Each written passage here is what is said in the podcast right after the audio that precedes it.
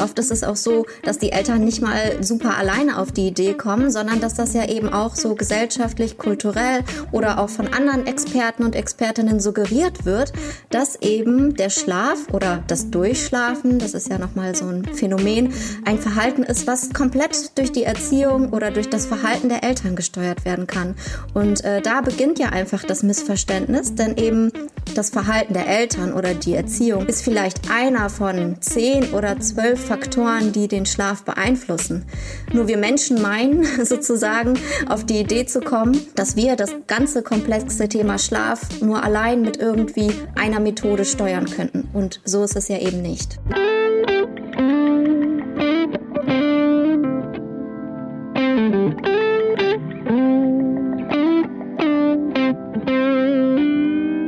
Hallo im Hebammsalon, der Podcast für deine Schwangerschaft und Babyzeit. Evidence-based und entertaining, Hebammenkästchen und Tacheles. leichte Muse und Deep Talk. Und wir sind Sissy Rasche und Karin Dannhauer. Und bevor es losgeht im Hebammsalon, kommt jetzt ein bisschen Werbung. Werbung! Auch in unserer heutigen Folge dürfen wir euch wieder ein tolles Produkt von Veleda, unserem Langzeitpartner, vorstellen. Diesmal das Lavendel Körperöl und die Aroma Shower Relax Dusche. Beides mit wunderbaren Lavendelduft. Und das wirkt natürlich wahnsinnig entspannt.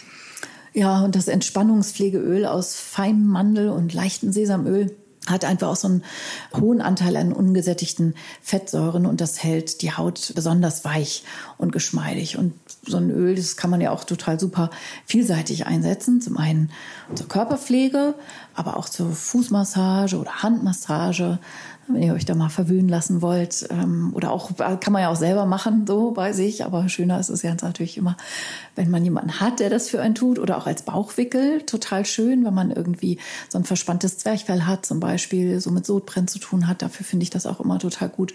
Und nach der Geburt lohnt es sich natürlich auch immer ein paar Minuten am Tag, wenn das Baby schläft, den eigenen Körper so ein bisschen zu wertschätzen. Und das kann man äh, gut machen mit so einem feinen Öl. Ne? Nach der Dusche das Öl auf die feuchte Haut einmassieren und einfach den Moment so eine Zeit lang genießen.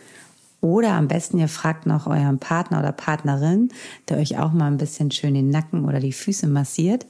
Wenn der mal keine Zeit hat, ist es aber auch super schön für den Babybauch. Ne? Der kann ja nicht genug Öl bekommen in der Schwangerschaft.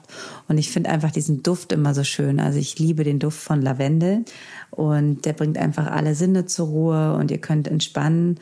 Und es ist ja auch bekannt, dass Lavendel unterstützend beim Einschlafen wirkt. Also es ist einfach ein schönes Öl, was man abends sich auch nochmal auf den Bauch auftragen kann. So findet man so ein bisschen inneres Gleichgewicht und wenn der Alltag oder die Sorgen gerade etwas viel sind, sollte ich heute Abend mal benutzen. Und es gibt sogar Studien, die zeigen, dass Lavendel bei depressiven Verstimmungen helfen kann.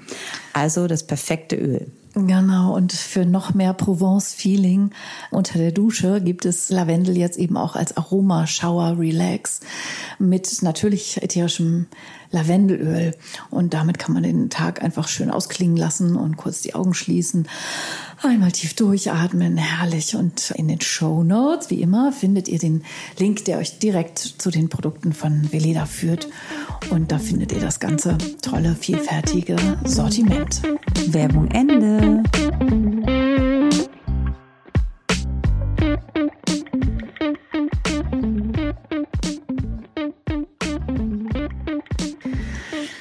Ja, hallo ihr Lieben, zurück im Hebammen-Salon. Schön, dass ihr wieder eingeschaltet habt. Und ähm, wir sitzen hier im Herbst, ne, Sissi? Im Wollpulli. Im Vollpulli im August. Hey, es ist echt nicht zu glauben. Genau, nehmen wieder eine schöne Folge für euch auf. Heute eine ganz besondere Folge, weil es ist unsere erste Folge, wo wir eine Gästin haben und ähm, wir freuen uns sehr. Wir haben das vor, glaube ich, vor ein paar Monaten besprochen.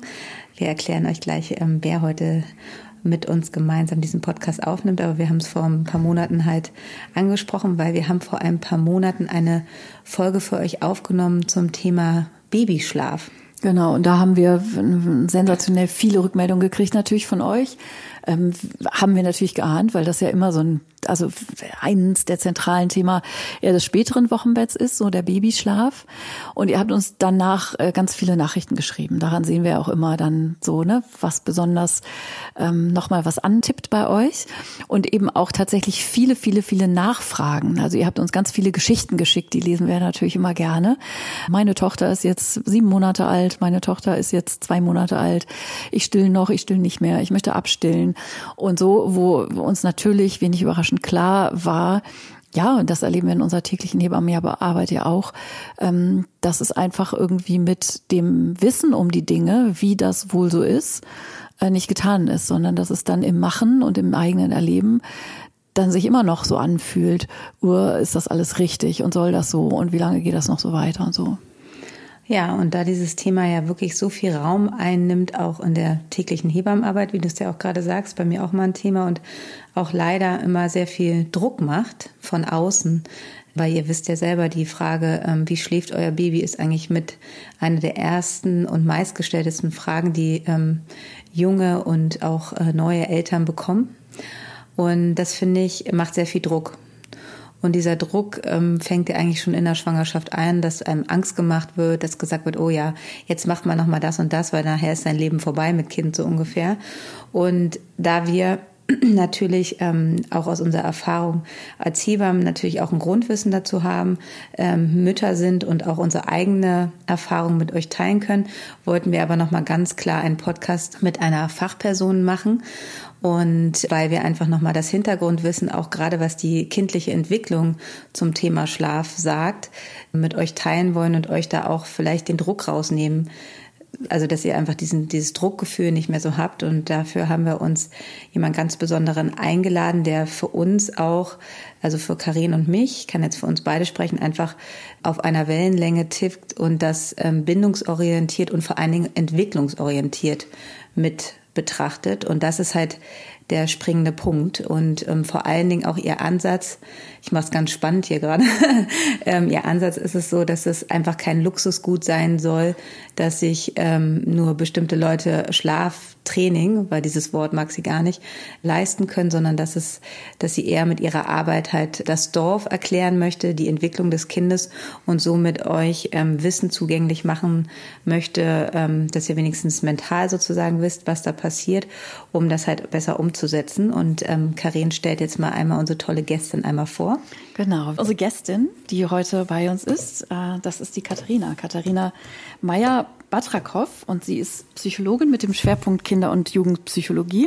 Und wir freuen uns sehr auf das Gespräch. Hallo Katharina. Hallo Katharina. Hallo Karin, hallo Sissy. Danke für die Einladung. Ja, total gerne. Schön, dass du die Zeit gefunden hast und dass wir auch endlich einen Termin gefunden haben. Und vor allen Dingen ähm, sitzen wir ja heute auch ähm, mit zehnfachen Equipment.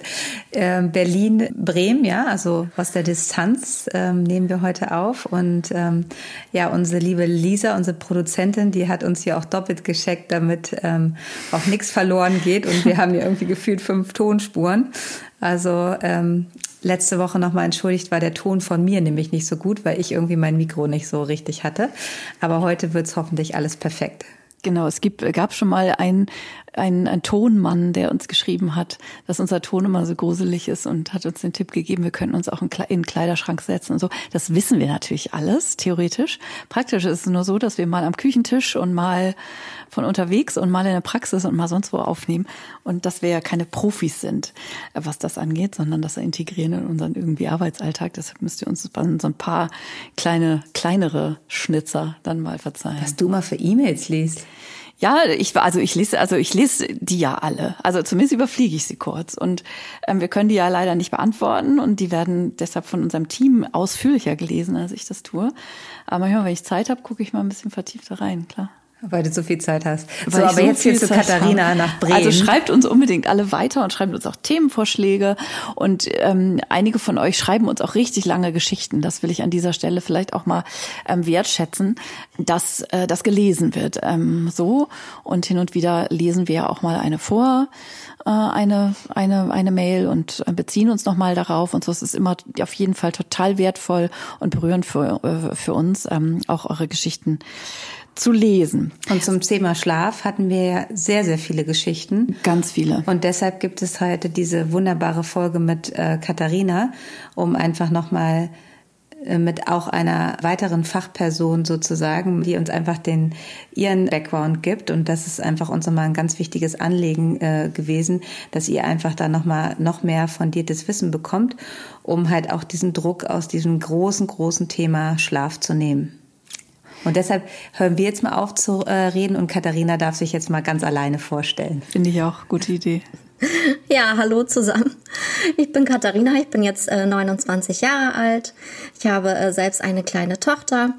Ich habe äh, damals in Bremen Psychologie studiert, ihr habt das ja gerade schon erwähnt. Und ähm, ja, nach der Geburt meiner Tochter wollte ich mich dann auch noch mal so ein bisschen mehr ins Thema Schlaf vertiefen, als es mich dann auch selbst betroffen hat. Ähm, so habe ich dann auch noch äh, eine Ausbildung als Schlafberaterin gemacht. Ja, und äh, jetzt unterstütze ich eben Eltern, die auf mich zukommen und äh, viele Fragen zu diesem Thema haben. Ich finde das ja schon total schön, dass du das Wort Schlafberatung nennst und nicht Schlaftraining oder Schlafcoaching, als sei es so, dass man quasi Fertigkeiten oder Techniken vermitteln müsste, oder? Darum geht es eben genau nicht. Genau, darum geht es eben nicht, denn äh, ja, jede Familie, jedes Kind ist äh, einzigartig und jede Familie muss irgendwie auch ihren eigenen Weg finden, mit dem Schlafthema umzugehen. Und ich kann da einfach nur ein bisschen mein Input geben, mein Wissen und äh, dann zusammen eben mit den Eltern und den Familien vielleicht nochmal irgendwas äh, neu erarbeiten oder neue Wege aufzeigen. Aber die Familien selbst wählen dann eben den für sich richtigen Weg, mit dem Thema umzugehen. Magst du mal so ein typisches Szenario erzählen? Also was das mhm. für äh, Situationen oder für Familien äh, Etappen sind, wo die äh, Frauen und Familien äh, dich kontaktieren? Ja, also ganz typisch ist, dass ähm, Eltern mich zwischen dem achten und zwölften Lebensmonat ihres Kindes anschreiben. Klassiker. Ähm, Klassiker, wo typischerweise ähm, die Nächte schwieriger werden. Ähm, zuvor hätte das Kind ja eigentlich schon mal ganz gut geschlafen und das war alles noch erträglich.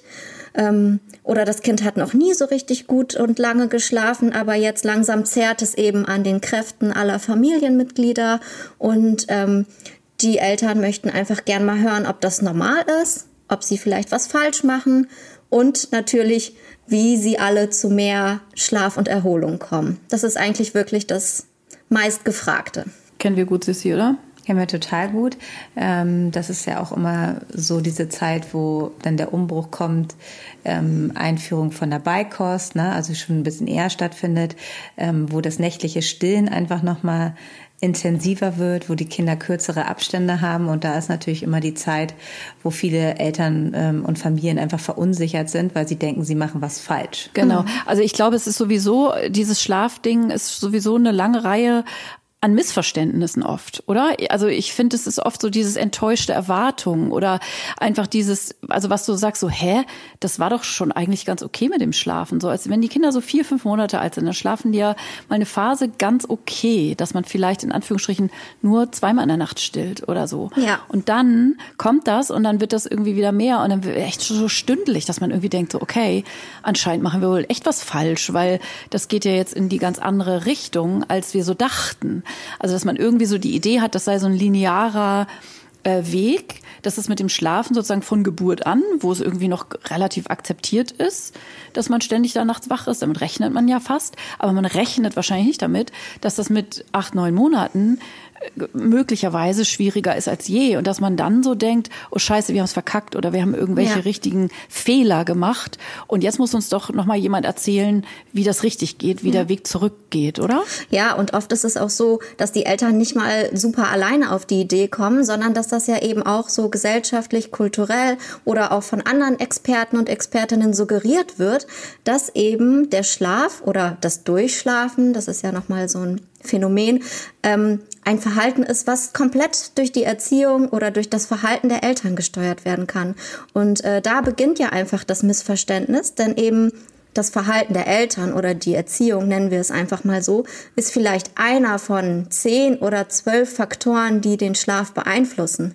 Äh, aber nur wir Menschen meinen sozusagen auf die Idee zu kommen, dass wir das ganze komplexe Thema Schlaf nur allein mit irgendwie einer Methode steuern könnten. Also wir müssen nur den richtigen Knackpunkt finden, die richtige Methode, dann schaffen wir es, dass unser Kind gut schläft. Und so ist es ja eben nicht. Sehr schön. Ich nenne das ja immer Machbarkeitsfantasien. Ja, ja ich finde das ganz schön, was du gerade angesprochen hast, weil ich auch das schon oft im Freundeskreis auch erlebt habe, gerade wo ich nicht in der Betreuung bin, war das bei einer Freundin, da habe ich mich dann auch wirklich gar nicht eingemischt, weil ich einfach auch mich in diese Sache nicht, es ist ja auch so ein sehr sensibles Thema und man möchte niemanden ja auf die Füße treten, gerade wenn sie da ihren richtigen Weg gefunden haben. Und die haben halt ein Schlaftraining gemacht und ähm, unsere Kinder sind ähm, gleich alt, also mit meiner jüngsten Tochter.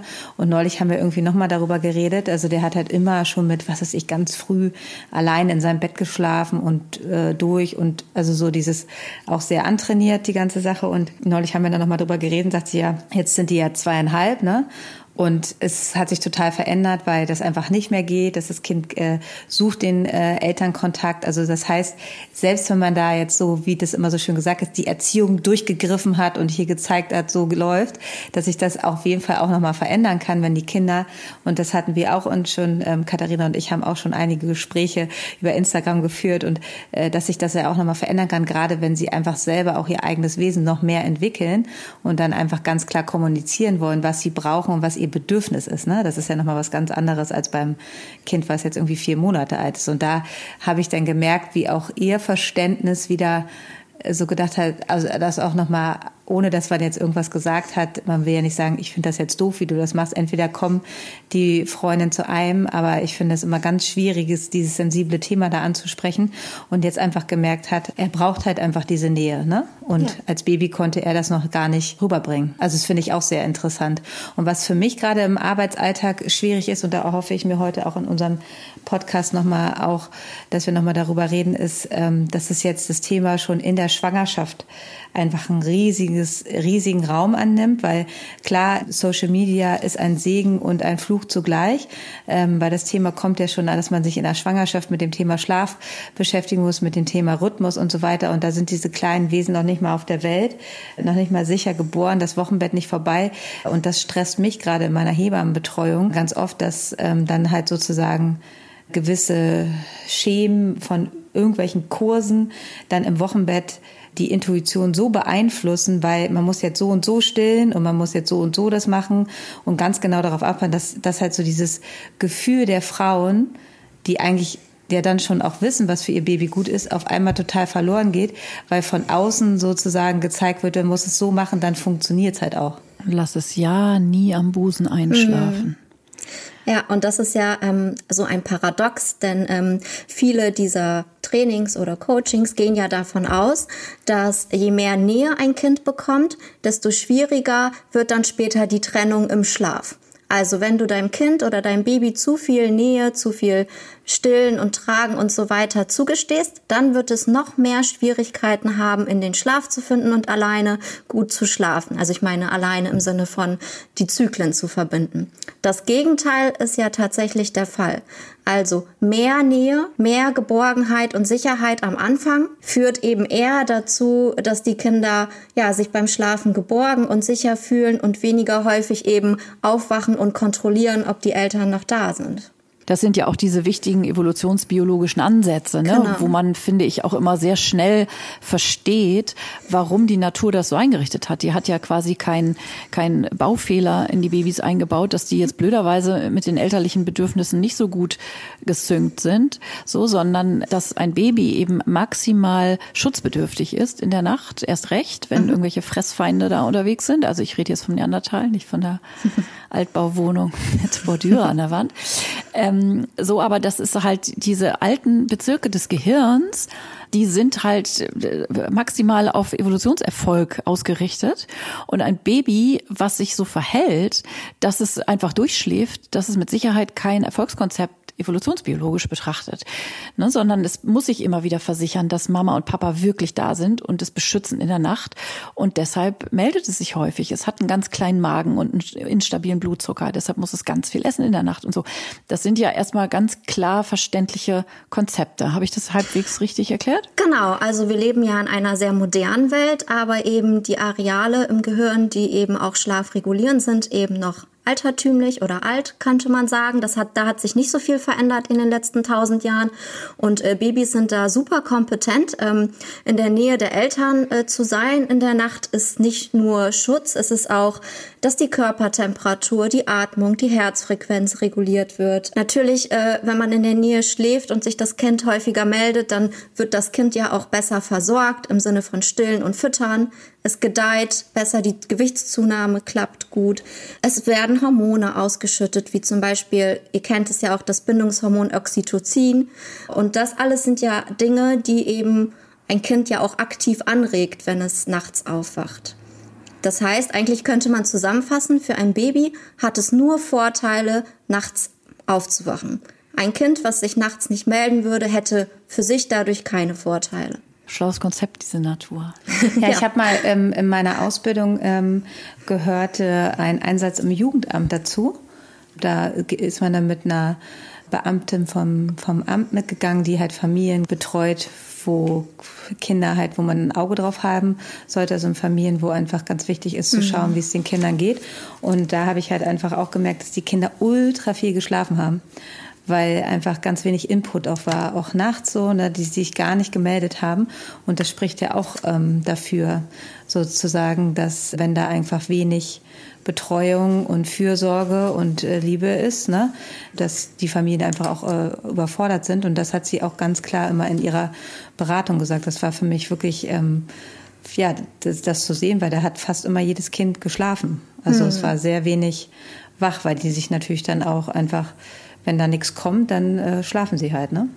Genau. Für mich eine ganz wichtige Frage, einfach glaube ich auch für unsere Hörerin, dass wir nochmal ähm, die Begriffe und da würde ich freuen, wenn du mir mich unterstützt, nochmal von Co-Sleeping noch erklärst, weil es gibt ja Unterschiede, mhm. wie Kinder schlafen und halt auch, wie das in deiner Beratung dann vorkommt, weil äh, es gibt ja Kinder, die ähm, im gleichen Raum schlafen, aber trotzdem so ein bisschen ihren eigenen Platz brauchen, um ruhiger zu schlafen. Wir sind ja alle unterschiedlich. Ne? Also ich genau. habe auch drei unterschiedliche Kinder und die eine, die würde am liebsten die ganze Zeit Wange an Wange mit mir und dann schläft sie einfach super. Und sobald ich weg bin, ist, äh, ist es schwierig. Ne? Also, dass man das vielleicht noch mal ganz kurz unterscheidet. Mhm. Genau, also Co-Sleeping ist eigentlich ein äh, Oberbegriff ähm, für das, was ja weltweit in ganz vielen Kulturen praktiziert wird. Und zwar eben, dass das Baby oder das Kind in der Nähe der Eltern im selben Raum schläft. Ähm, das Bettchen oder eben der Schlafplatz steht in der Nähe des Schlafplatzes der Eltern. Das ist so der Oberbegriff Co-Sleeping und explizit Bed-Sharing ist eben eine Unterform davon, dass sich eben das Baby und äh, die Eltern oder die Mutter explizit eine Schlaffläche teilen. Also zum Beispiel das Baby schläft im Elternbett mit. Und Breast Sleeping ist ja quasi da teilt man sich eine Schlaffläche und das Kind kann jederzeit frei an die Brust, wann es möchte. Genau, das haben die dann ja auch irgendwie ziemlich schnell drauf, oder? Also ja. am Anfang, in den ersten Lebenstagen, braucht es noch irgendwie sieben Hände, um den, die Brustwarze zu halten und das Baby hinzudirigieren und so. Und irgendwann, wie so ein kleines Meerschweinchen, suchen sie sich dann auch in der Nacht im Dunkeln den richtigen Weg und dann wacht man manchmal nachts auf und fragt sich äh, da irgendwie um 3.27 Uhr, hä? Trinkst du jetzt immer noch oder schon wieder oder wie kommst du eigentlich an die andere Seite und so. Also wie da die mhm. Instinkte im Halbschlaf dann irgendwie funktionieren, ähm, dann als Breast Sleeping. Da haben Eltern ja, vielleicht können wir diesen Ausflug auch nochmal kurz machen, häufig ähm, diese Sicherheitsbedenken, ne? Ja. So dieses, ähm, oh Gott und plötzlicher Kindstod und nicht, dass man im Schlaf das Kind überrollt und darf man das überhaupt? Da gibt es ja eben auch von den Fachgesellschaften sehr unterschiedlichen Rat oder Do's und Don'ts. Genau. Also äh, das Ganze ist ja quasi ähm, unter der Prämisse des plötzlichen Kindstods, also SIDS, SIDS, ähm, wo eben beobachtet wurde, dass manchmal eben Kinder im Schlaf versterben, ohne dass man im Nachhinein eine pathologische Ursache dafür äh, finden konnte. Und das gilt es natürlich eben zu vermeiden, insbesondere im ersten Lebensjahr. Und der Peak ist da so ähm, ja zwei bis vier Monate, wo das am häufigsten auftritt. Und da wurde eben lange Zeit, äh, um das äh, vorzubeugen und zu schützen, gesagt, okay, Co-Sleeping, ja, das ist gut, also quasi Kind in der Nähe der Mama, aber bitte teilt euch nicht eine Schlaffläche, weil da habt ihr Decken, da habt ihr Kissen, das ist zu gefährlich. So. Äh, heutzutage gibt's aber auch wiederum äh, mehrere Studien, äh, wo eben gefunden wurde, na ja, wenn eben sowas passiert ist, dann lag das nicht daran, dass das Baby im Bett der Mama oder auf dem, auf der Schlaffläche geschlafen hat, sondern es lag eben daran, dass bestimmte Sicherheitsaspekte nicht beachtet wurden, die eben beim äh, Bedsharing notwendig sind. Ähm, zum Beispiel eben, dass die Mutter dann nicht rauchen darf, dass kein Alkohol- oder Drogenkonsum natürlich stattfinden sollte. Ja, eben keine Decken, kein Wasserbett. Also die Unterlage sollte relativ fest sein. Ja, also das sind sozusagen. Und auch kein Schlafsofa oder Sofa, genau, ne? Klar. Also häufig so wirklich diese Zufallssituation ja. oder im Urlaub oder bei der Oma irgendwie auf dem Klappsofa geschlafen. Also diese genau, ausnahmsweise ja. suboptimalen Sachen. Ne? Genau, oder mhm. was halt schön ist äh, und oft ja auch äh, genutzt wird, ne, diese Rollen, Bettschlangen, Nestchen, Tücher und so weiter. Das hat natürlich beim Bedsharing ähm, nichts auf der Schlaffläche zu suchen, wenn es um Sicherheit gehen soll. Oh, da höre ich schon wieder die ganzen E-Mails reintrudeln. ding, ding, ding, ding, ding. Wie ist das denn mit meinem kleinen Nestchen am Babybay? Und ja. ich habe jetzt einfach ein Stillkissen dahingelegt, damit das Baby nicht ja. rausfällt. Und die eine Spieluhr mhm. ist doch noch kein Kuscheltier, oder? Ja. Ähm, ja, also wenn man auf Nummer sicher gehen will, dann ist das streng genommen die Empfehlung. Und äh, dass das natürlich praktischerweise anders gemacht wird, äh, klar, das weiß ich auch. Also, ne? Aber die wichtigste Prämisse ist ja dann die Sicherheit in dem Fall. Und wenn man ähm, da die Empfehlungen hart beachten möchte, dann ist das tatsächlich so, dass da keine Tücher und keine Decken sein sollten ich finde das da schon nochmal wichtig, dass man da differenziert. Zum Beispiel ist ja Nestchen nicht gleich Nestchen. Ne? Genau. Ne? Wenn man jetzt einen atmungsaktiven Stoff, Baumwolle, ja. rund um das Gitterbett sozusagen so ein bisschen abpolstert, ist das was anderes, als wenn so ein Kind in so einem Berg Polyacryl fluffigen Kuscheltieren drin liegt und so. Ja, ne? es geht und die, ja Luftzirku um die Luftzirkulation. Genau. Und genau. es kommt auf die Höhe drauf an. Und wenn man jetzt eine Seite sozusagen ein Baumwollnestchen drum hat, aber äh, es ist wichtig, dass, dass auf der anderen Seite sozusagen die Luft zirkulieren kann. Und natürlich sollt ihr eine Decke benutzen. Ne? Es geht darum, dass das Baby nicht in der, also ne, weil du kannst ja nicht jetzt nackt daneben liegen. Genau, also, also bei diesen ja. Dingen geht es ja vor allem äh, darum, A, um Überhitzung, das hattet ihr ja gerade gesagt, mit der Luftzirkulation und B eben, dass das Baby sich mit, äh, mit seinem Näschen oder ne, mit dem Mund nicht irgendwo einwickeln kann. In unseren Show Notes verlinken wir euch übrigens heute nochmal ganz viele und auch wissenschaftliche Artikel, um das sozusagen nochmal so zu untermauern, weil es klingt immer ja noch häufig so, als würden die Kuschelhebammen sozusagen da was empfehlen und die Wissenschaft was ganz anderes sagen. Und das ist mir auch ein wichtiges Anliegen, dass es darum an diesem Punkt wirklich nicht geht und dass es da einen größeren Konsens gibt mittlerweile, als man annehmen mag. Also, dass man über die Regulation von kleinen Wesen, ne, also du hast die Hormonenausschüttung schon angesprochen, die ganzen Dinge, wie das Gehirn sozusagen nun mal tickt, dass man darüber heutzutage viel mehr weiß. Und Herbert Renz-Polster, den werdet ihr wahrscheinlich alle kennen, also unsere Hörerin, der hat einfach zu diesem Thema Babyschlaf eben auch wissenschaftlich viel geforscht und übersetzt, finde ich auch ganz schön die, also meistens ja sowieso englischsprachigen Arbeiten, aber eben auch in ein reelles Leben. Also keine, keine kunstwissenschaftliche Anordnung, sondern ganz äh, konkret Alltagssituationen. Und da verlinken wir euch ähm, auf jeden Fall nochmal was. In den Shownotes findet ihr zum Beispiel zu seinem Blog äh, kinder-verstehen.de. Da findet ihr ganz, ganz viele, auch ganz fundierte, neue wissenschaftliche Interpretation zum Thema plötzlicher Kindstod und sicherer Kinderschlaf. Genau, und auch die Sicherheitsaspekte hatten wir auch schon gesagt, äh, verlinken wir euch auch auf jeden Fall. Ja, also ähm, für mich stellt sich jetzt einfach die Frage, wie du in der Beratung damit umgibst, weil viele ja immer mir ganz klar erzählen, ja, ähm, das Baby konnte nicht schlafen bei uns so. Ne? Mhm. Also so, es kam nicht zur Ruhe und wie deine Erfahrung da ist in deinen Beratungen. Genau. Ähm, oder wenn Eltern einfach ganz früh auch Kinder aus dem elterlichen Schlafzimmer sozusagen ausquartieren, wie du da als Psychologin mit umgehst und wie du vielleicht auch einen Weg findest, ihnen zu erklären, dass es vielleicht auch nicht so vom Vorteil mhm. ist, weil manchmal redet man sich ja gewisse Sachen auch einfach ein oder schön. Ja. Für mich ist das nochmal eine ganz wichtige Frage, gerade im ersten Lebensjahr, weil da wird es ja auch einfach empfohlen, dass Kinder im ersten genau. Lebensjahr genau. im Elternschlafzimmer schlafen und nicht, ähm, auch wenn es nebenan ist, ja. so, äh, sondern ähm, bei den Eltern ganz klar schlafen. und wie man da am besten äh, fundiert reagieren kann mhm. und wie oft es auch vielleicht mal vorkommt, dass du sagst, ah, wir gucken doch da, dass Kinder das wirklich nicht, es mhm. ihnen nicht gut tut. Ne? Also das, mhm. das ist für mich eine konkrete Frage, weil ja. das habe ich öfter und da denke ich dann immer so, oh, es ist schwierig, so ähm, darauf zu reagieren, weil man will ja auch nicht irgendwie Weißt du, was ich meine, Karin? Dass man halt auch als Hebamme generell wie mit allem muss man ja einfach sensibel umgehen, wie man gewisse Sachen halt auch verständlich macht, gerade ja. wenn der Druck von der Außenwelt, ja. von der Familie, von von, von Social Media und so groß ist, so dieses Verständnis so rausbringen, du verwöhnst dir dein Kind und du musst da jetzt klare Grenzen ziehen. Ja, dieses klare Grenzen ziehen und wenn ihr einmal damit anfangt und das dann einreißt und das Kind gewöhnt sich ja auch Dinge an, was ja auch zu Teilen stimmt. Also, ne, also dieses, diese Idee von, von Rituale schaffen, das hat ja auch eine Kraft. Deshalb macht man es ja auch. Äh, so, da kannst du aus deiner faltenpsychologischen Sicht bestimmt auch noch mal ein bisschen was zu erzählen, weil nicht nur die Kinder gewöhnen sich ja eine Art von Schlaf an, sondern auch Eltern Beruhigungsstrategien. Und so die Idee, auf den konkreten Rat hin oder auf die Fragen hin von Eltern, du meinst doch auch, Komma, das. Also manchmal ist es ja auch so, dass man gefragt wird, um sich nochmal so eine Bestätigung abzuholen. Und manchmal hat man als Hebamme eben einen ganz anderen Eindruck. Sowas meinst du vielleicht? Ja, so ich meine das so und also so dieses, ich finde es ja auch immer ganz schwer, weil da ja so viel Weltbild dran hängt. Ja.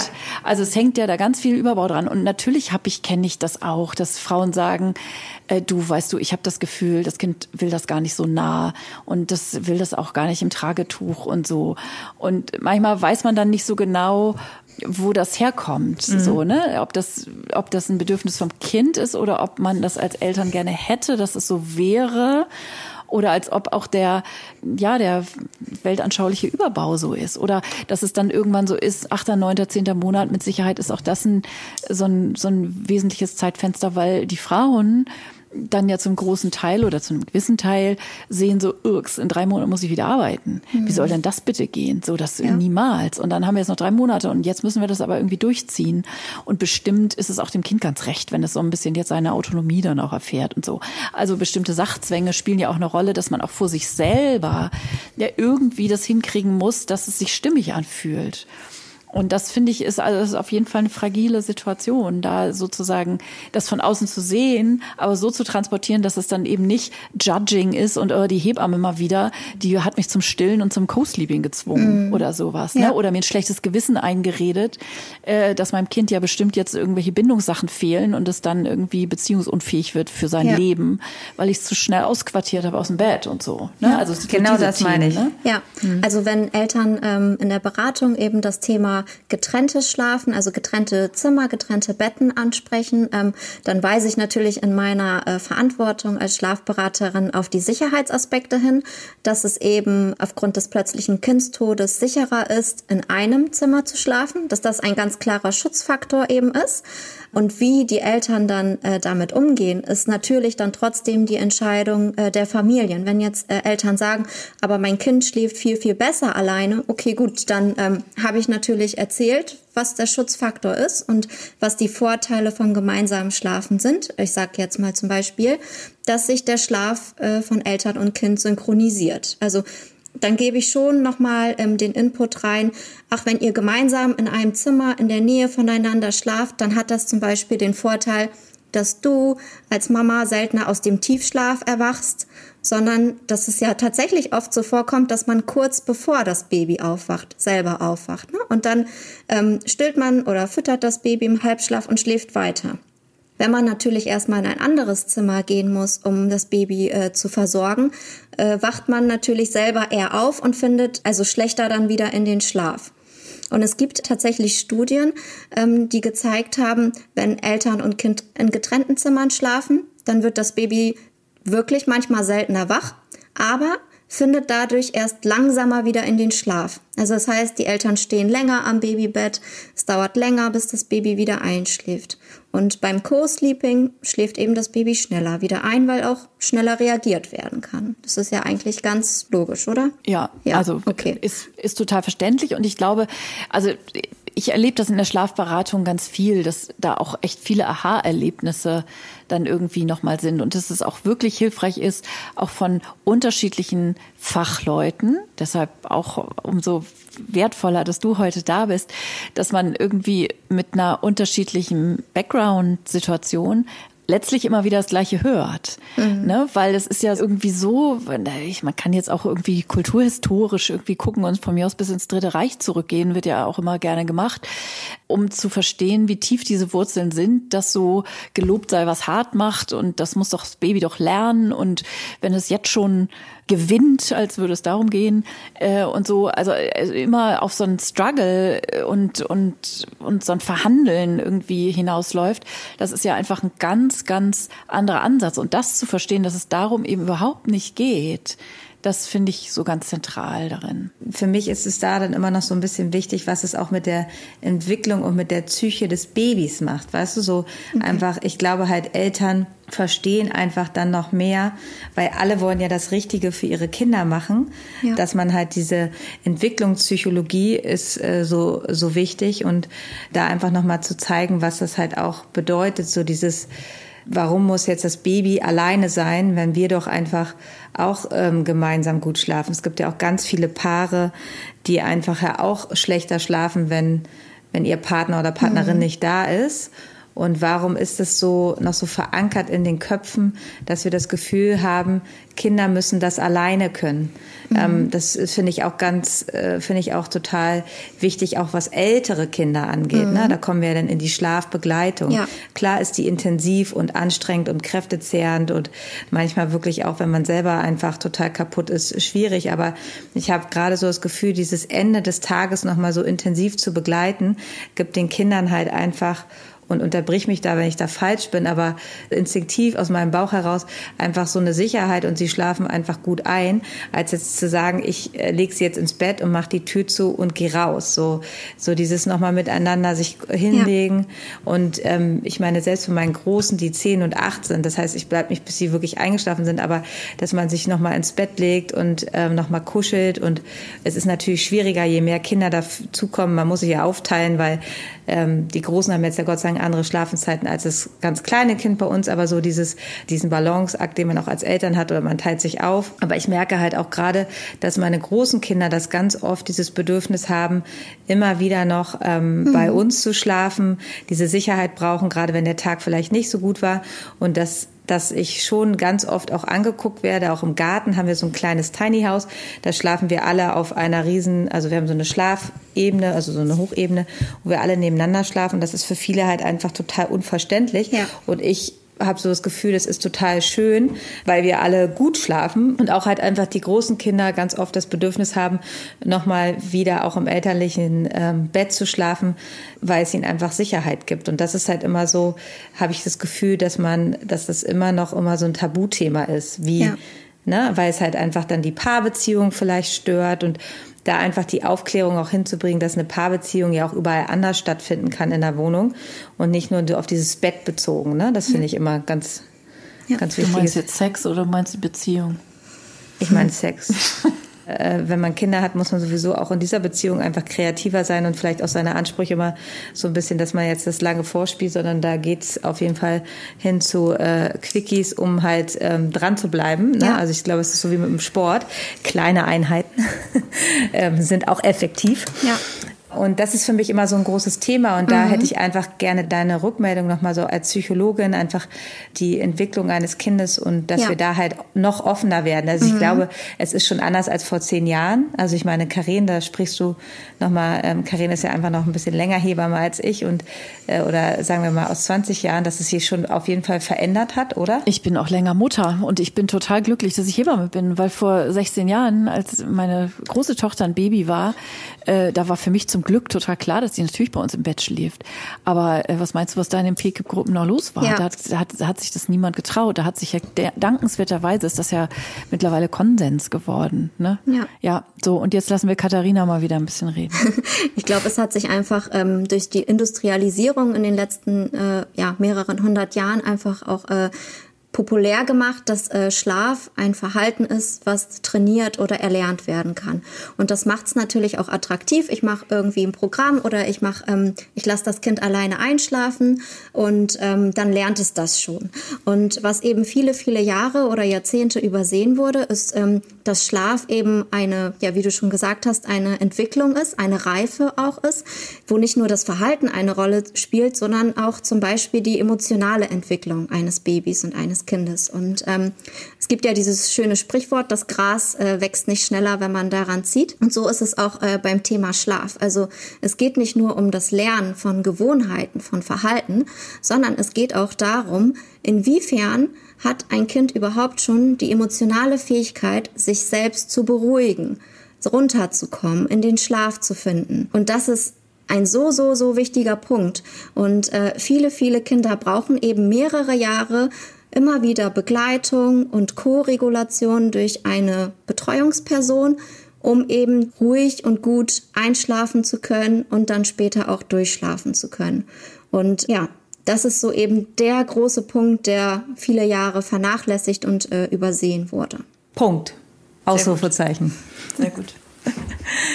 Ja, aber trotzdem, glaube ich, wollen heute auch in der Folge einige ja. Menschen ja wissen, was es für Empfehlungen gibt. Und wie gesagt, wir wissen, äh, es ist alles super individuell, aber trotzdem gibt es vielleicht ein paar Tipps sozusagen, die man halt gut mit an die Hand geben kann, um halt äh, in gewissen Phasen, gerade in dieser Phase, die wir zu Anfang angesprochen haben, dich kontaktieren die meisten äh, Menschen vom achten bis zum zwölften Monat.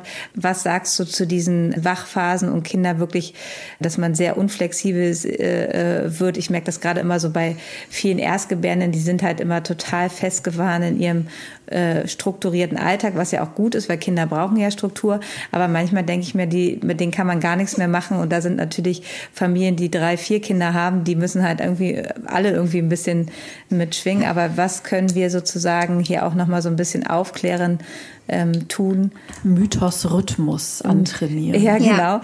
Ähm, wir alle drei wissen, dass es kein, kein Standardrezept ähm, gibt. Das gibt es für die meisten Dinge nicht. Aber was sind so Sachen, die, ähm, die man ähm, jungen Eltern einfach an die Hand geben kann, um einfach da ein bisschen mehr Vertrauen auch zu finden? Also ich finde es sehr, sehr wichtig, dass äh, Schlaf eigentlich von Beginn an mit äh, Ruhe und Entspannung und einem wohligen Gefühl verknüpft wird. Und dieses krampfhaft um 14 Uhr und um 18 Uhr hinlegen, obwohl das Baby vielleicht noch gar nicht so müde ist, führt ja eher dazu, dass sich ein Baby gegen den Schlaf wehrt und eben ein nicht so gutes Gefühl äh, damit verknüpft. Deswegen wäre mein Tipp an dieser Stelle tatsächlich ähm, erst wenn das Kind auch Müdigkeitssignale zeigt, äh, eben einen ruhigen Ort und einen entspannten Ort zu schaffen und nicht das Kind irgendwie schon eine halbe Stunde vorher hinzulegen, um die berühmte Übermüdung äh, zu vermeiden. Das wäre so ein, ein Tipp.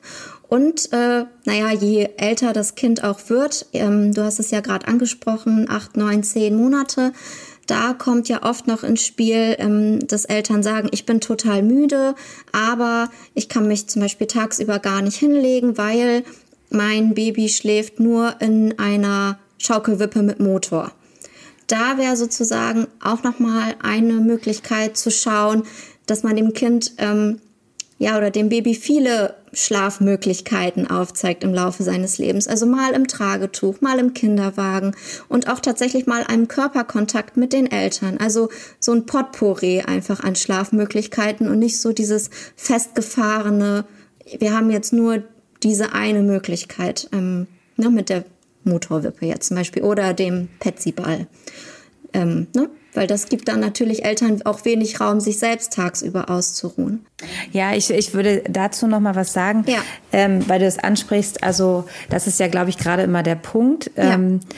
dieses äh, in Ruhe in den Schlaf begleiten und nicht zu früh, dass es länger dauert. Aber ich glaube, der Punkt von dieser überschreitenden Grenze, dass man sein Kind kennenlernt, wann es müde ist und wann es nicht müde ist, das ist, glaube ich, erstmal am Anfang total schwierig, weil manchmal sind sie ja dann auch einfach sagt man ja immer so schön über den Punkt, ne? Ja. dass man dann gar nicht mehr in dieses Ruhegefühl kommt. Ich glaube, das ist halt auch total schwierig. Ich finde, mit diesen ganzen feinen Zeichen ist das sowieso so eine Sache. Also ich glaube, das liegt auch daran, dass wir in so einer lauten Zeit leben, wo immer alles blinkt und piept und um Aufmerksamkeit, ne, unser Handy und wildes Leben, dass wir das überhaupt nicht mehr gewöhnt sind, dass so feine Antennen notwendig sind, um mitzukriegen, auch feine Hungerzeichen. Ne, ein Kind, wenn es schon wie am Spieß brüllt, dann ist es im Stress und schüttet maximal Cortisol aus, dann findet das die Brustwarze gar nicht mehr, wenn das fünf Tage alt ist oder so und mit den feinen Zeichen der Müdigkeit, also erstmal überhaupt zu verstehen, woran sieht man denn, dass ein Kind müde ist? So, ne? Eben auch darauf zu achten, das finde ich wichtig. Mhm. Vielleicht ähm, war das eben missverständlich ausgedrückt. Ich meinte eher, natürlich ist es schwierig, bei manchen Kindern sowieso. Bei manchen Kindern sieht man das total einfach, wenn sie müde sind und dann legt man sie hin oder schafft einen ruhigen Ort und plumps sind sie eingeschlafen. Und äh, manche, die zeigen auch gar nicht so deutliche äh, Schlafzeichen und fangen dann irgendwann an zu weinen und dann muss man sie koregulieren. Ich meinte eigentlich tatsächlich eher dieses, ähm, was oft empfohlen wird, nach einem festen Rhythmus die Kinder hinzulegen. Mhm. Alle mit neun Monaten alle drei Stunden, mit vier mhm. Wochen alle eineinhalb Stunden, dass das eher tatsächlich dazu führen kann, dass dieses ja, ich bin müde und ich fahre jetzt langsam runter, dass das einem Kind gar nicht erst ermöglicht wird, weil das wird ja immer vorab hingelegt, ist aber vielleicht noch gar nicht müde. So, ah, okay, das sagst du halt auch, weil das ist genau. ja oft so ein Punkt, diese Wachphasen, gerade genau. wenn wir jetzt äh, bei den ähm, auch im Wochenbett noch sind, wo ganz klar immer gesagt wird, okay, es gibt ja auch einfach Kinder, die schlafen weniger. Ne? Genau. Du kannst ja nicht bei jedem Neugeborenen sagen oder ähm, es schläft 18 Stunden. Es schläft 18 Stunden. Es gibt Kinder, die tun das einfach nicht und dann verzweifeln natürlich Eltern, weil es steht ja überall und Babys genau, ähm, dass nach zwei Stunden soll ich die wieder hinlegen. Also du du sagst ganz klar aus deiner beratenden Sicht, dass das super individuell ist und dass es natürlich einen Anhaltspunkt gibt, aber dass das überhaupt nicht auf jedes Baby übertragbar ist. Genau, genau das meine ich, dass eben ja, manche, das dass manche Babys das sogar eben als unangenehm empfinden, immer zu früh hingelegt zu werden. Und dann liegen die da und so, aber ich bin ja, doch noch ja. gar nicht müde. Und dann wird eben Schlaf mit sowas Unangenehmem verknüpft. Also, ja, ja das meine ich. Und das ist ja dann manchmal auch bei größeren Babys so. Also am liebsten hätte man natürlich ein Kind, was von 19 Uhr bis 7 Uhr morgens schläft und dann aber auch noch drei Stunden Mittagsschlaf macht und so. Ne? Und es gibt da einfach auch im Schlafverhalten, also nicht nur die Gesamtanzahl, sondern es gibt halt auch die Power-Nap-Babys. Ne? Ich finde das ja immer interessant, wenn man auch mehrere eigene Kinder hat. Also dass es auch selbst sich da unterscheidet. Und ich hatte einfach auch ein Kind, das hat immer nur eine halbe Stunde tagsüber gepennt, nie länger. Und es war natürlich eine Katastrophe, weil immer gerade, wenn ich das Essen auf dem Herd hatte, um dann oder kurz mal den Rechner hochgefahren oder mich kurz mal hingesetzt, zack, war es dann irgendwie schon wieder wach und so. Und andere machen das eben anders und auch zu wissen, dass man sich da nur ganz begrenzt quasi einmischen kann. Also die Idee, als könnte man so ein Kind so um, umtrainieren oder so in seinem ureigenen Schlafverhalten, das geht halt auch nur sehr begrenzt, oder? Genau, das, das meine ich einfach. Also manche Neugeborene schlafen 18 Stunden, manche schlafen 14 Stunden und dann äh, gibt es diejenigen, die drei Stunden am Stück einen Mittagsschlaf machen und manche machen zweimal 45 oder dreimal 45 äh, Minuten Schläfchen und man kann aber eigentlich davon ausgehen, dass ein gesundes Baby sich den Schlaf nimmt, den es braucht. Und da kann man nicht den Schlafbedarf künstlich nach oben oder nach unten strecken, so wie es einem passt. Das finde ich ganz wichtig für die Hörer, das zu hören, weil das ist, das macht den Stress. Also das macht wirklich Stress schon im Wochenbett, weil das wird ja äh, suggeriert, sozusagen die Wachphasen und die Schlafphasen einzuhalten und so häufig wie möglich zu stillen tagsüber, damit es halt dann nicht nachts äh, sich geholt wird. Und das finde ich ähm, macht die ganze Feinfühligkeit der Mütter total kaputt weil man nur darüber beschäftigt ist, zu denken, okay, ähm, wie lange sind wir jetzt wach? Mhm. Es muss jetzt sofort hingelegt werden, weil wenn man Oder das die App, halt, die einem das sagt, ja, mhm. wenn man mhm. das halt macht, dann funktioniert's halt, ne? Also wie gesagt, ich glaube, Struktur ist total wichtig für Kinder, einfach auch nachher, wenn sie älter sind, diese Mahlzeiten zu haben. Ne? Also, aber es gibt auch Familien, die, fahr, die fahren total gut und leben ein ganz anderes Leben. Ne? Also es ist ja auch so ein bisschen, wie man selber auch so ist. Ne? Also Genau. Was das, sagst du dazu? Genau, das finde ich auch. Also es konnte tatsächlich äh, in verschiedenen Untersuchungen gar kein Zusammenhang gefunden werden zwischen das Kind schläft tagsüber ähm, wenig und das bedeutet, dass auch die Nacht schlecht wird. Also das wird ja häufig suggeriert. Ne? Wenn das Kind zu wenig am Tag schläft, dann äh, schläft es auch nachts ganz, ganz schlecht. Da konnte tatsächlich jetzt kein äh, Zusammenhang gefunden werden. Und äh, wie du eben gerade schon gesagt hast, manchen Familien passt das auch einfach gar nicht. Und manche ähm, mögen einfach gerne auch unterwegs sein und dass das Baby dann im Tragetuch schläft. Und für die ist das total stressig, irgendwie um 13 Uhr zu Hause zu sein. Also wenn es funktioniert und zusammenpasst, ist es ja gut. Was ich ja. hier häufig in meinem äh, schicken Prenzlauer Berg hier erlebe, ist, dass viele Babys sozusagen, auch ob sie wollen oder nicht, den elterlichen Bedürfnissen von hm. im Café sitzen und sich ja. hier treffen und sich da treffen, sozusagen mitmachen, äh, mit einfügen müssen, ob es ihnen passt oder nicht. Und ich, also als Hebamme, ich halte mich da zurück. Also ich verstecke mich ja sowieso hier immer, äh, um nicht erkannt zu werden. Aber äh, wenn die Kinder wie am Spieß schreien und dann irgendwie noch ja. versucht wird, der dritte Latte Macchiato irgendwie zu ordern, ja. äh, also sowas ist eben auch ein Punkt. Wenn ein Kind hm. müde ist, dann braucht es eben auch dieses, was Herbert Renz-Polster ja so schön Schlaf Heimat nennt, eben ruhige Bedingungen, um irgendwie einschlafen zu können. Also manchmal clashen da einfach auch unterschiedliche Bedürfnisse aufeinander, die nicht immer die gleichen sind von Eltern und Kindern. Und das ist ja auch normal und es ist auch wichtig, sozusagen da irgendein Balance-Ding zu finden. Aber manchmal kommt es mir schon so vor, als würden unsere Babys irgendwie einfach leider nicht in unsere Zeit passen und müssten sich dann irgendwie reinfügen, so ob's, ob sie wollen oder nicht. So. Ja. Es ist ja auch total ähm, so temperaments- und persönlichkeitsabhängig. Voll. Und ähm, manchmal ähm, hat zum Beispiel die Mama oder der Papa ein total aufgewecktes äh, Temperament, will viel unterwegs sein. Und das Baby ist aber eher ein reizoffenes Baby, was ähm, auch mittags äh, Dunkelheit und Ruhe und sein eigenes, also ne, das sichere Nest, das Zimmer braucht. Und ähm, ja, so sehe ich das auch, Karin. Und deshalb funktionieren ja auch diese Tipps, die dann so in Freundeskreisen rumgereicht werden, eben ja überhaupt nicht. So nach dem Motto, ah, ich, ich hab's jetzt raus, also ich hab's mit meinem Baby raus, mach doch einfach mal. Oder dass Eltern, die eben ein reizoffenes Baby, das fand ich jetzt einen sehr schönen Begriff, kann sofort was damit anfangen, weil ich selber eine Tochter hatte, die genauso war. Ja. Ähm, die dann einfach so, man muss sich halt mal locker machen. Also so, ne? Warum, also so, ja, oh, jetzt muss ich schon wieder los und so. Was ist denn das irgendwie jetzt hier irgendwie für ein ungemütlicher Stress und so? Also man groovt sich ja auch sehr auf sein Baby ein und findet ja im besten Fall auch einen guten Weg. Und manchmal passt das eben nicht zu der Freundin, die ein gleichaltriges Baby hat und die eben ganz andere Strategien hat. Ja. Und dann wundert man sich.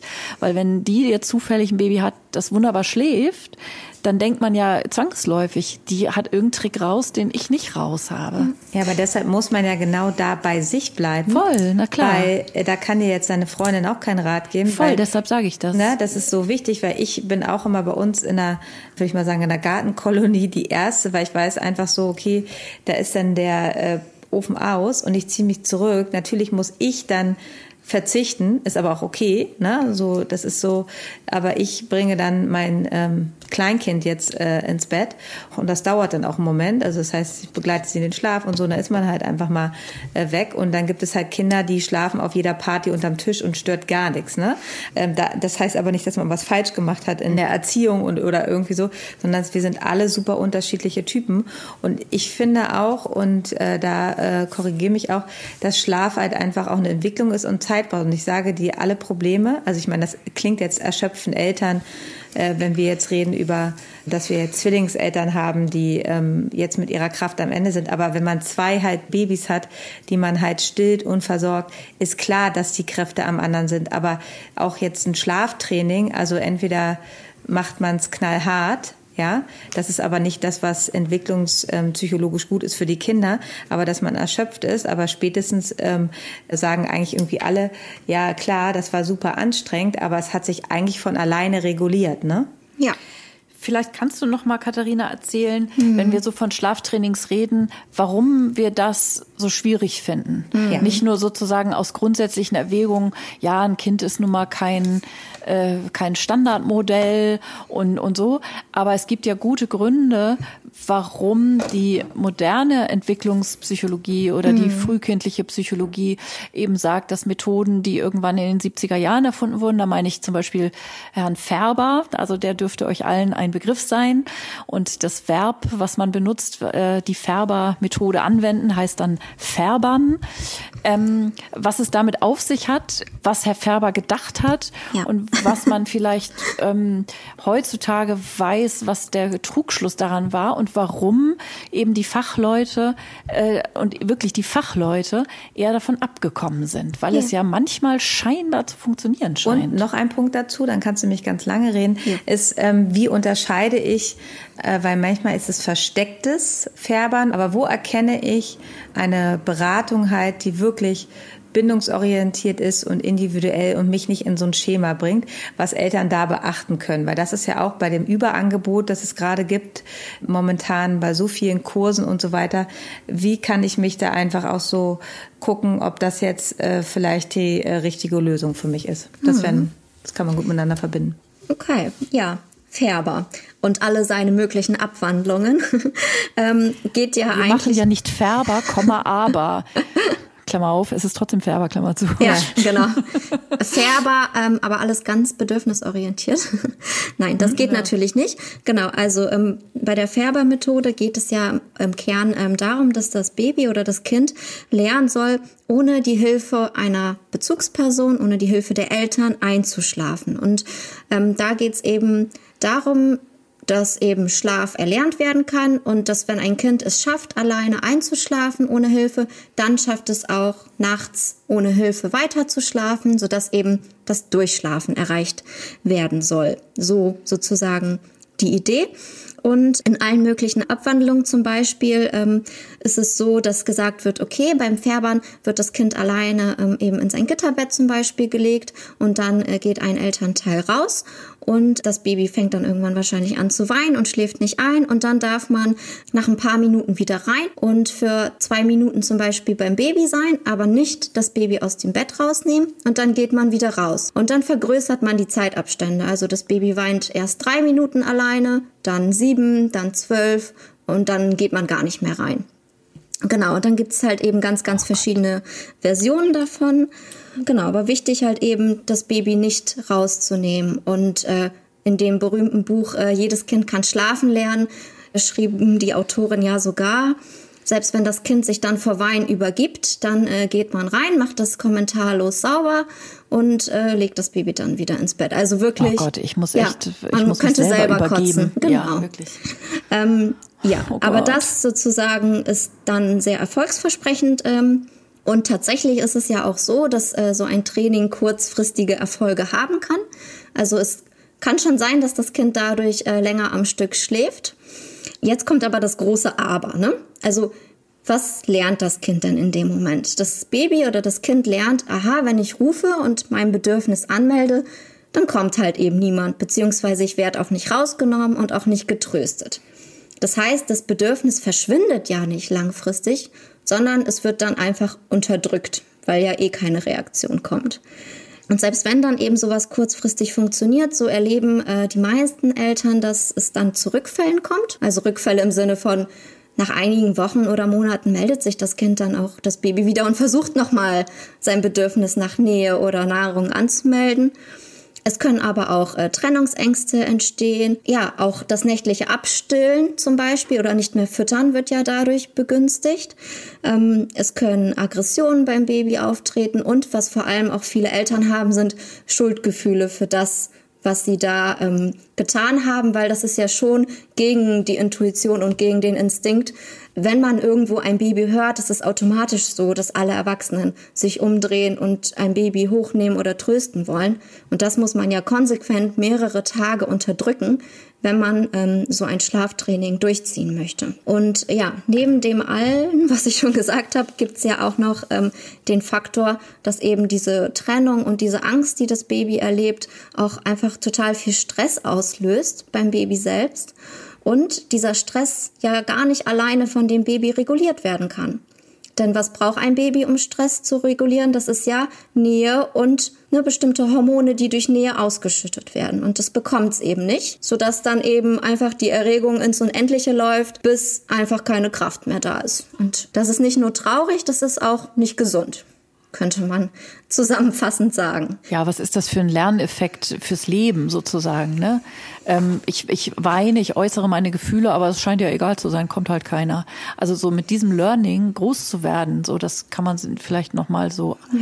einsinken lassen, Und, wie sich das ähm, wohl anfühlt. Ich finde, die Familien werden dann auch in so eine Stressspirale reingedrückt, denn ähm, ich hatte ja schon erwähnt, es kommt häufig zu Rückfällen. Also wenn dein Kind zum Beispiel mobil wird und irgendwann aus dem Gitterbett krabbeln oder steigen kann, dann möchte es vielleicht zu den Eltern äh, rüberkommen oder ne, möchte aus dem Gitterbett rausklettern und dann sind ja die Eltern wieder unter Zugzwang, entweder nochmal so ein Training durchzuführen. Und zwar müssen sie dann ja irgendwie die Tür zuhalten, damit das Kind nicht mehr rauskommt oder sonst was. Also es steigert sich ja dann immer mehr, so dass es ja eigentlich dann irgendwie ja wie schon so ein gewaltvolles äh, Erlebnis auch für das Kind ist. Ja, wie kann man jetzt herausfinden? Katharina, ja. kann ich dich mal ganz kurz was dazwischen ja. fragen? Ähm, weil das also ich glaube, es gibt nichts Schwierigeres für Eltern, als dieses Gefühl, alles richtig machen zu wollen. Ja.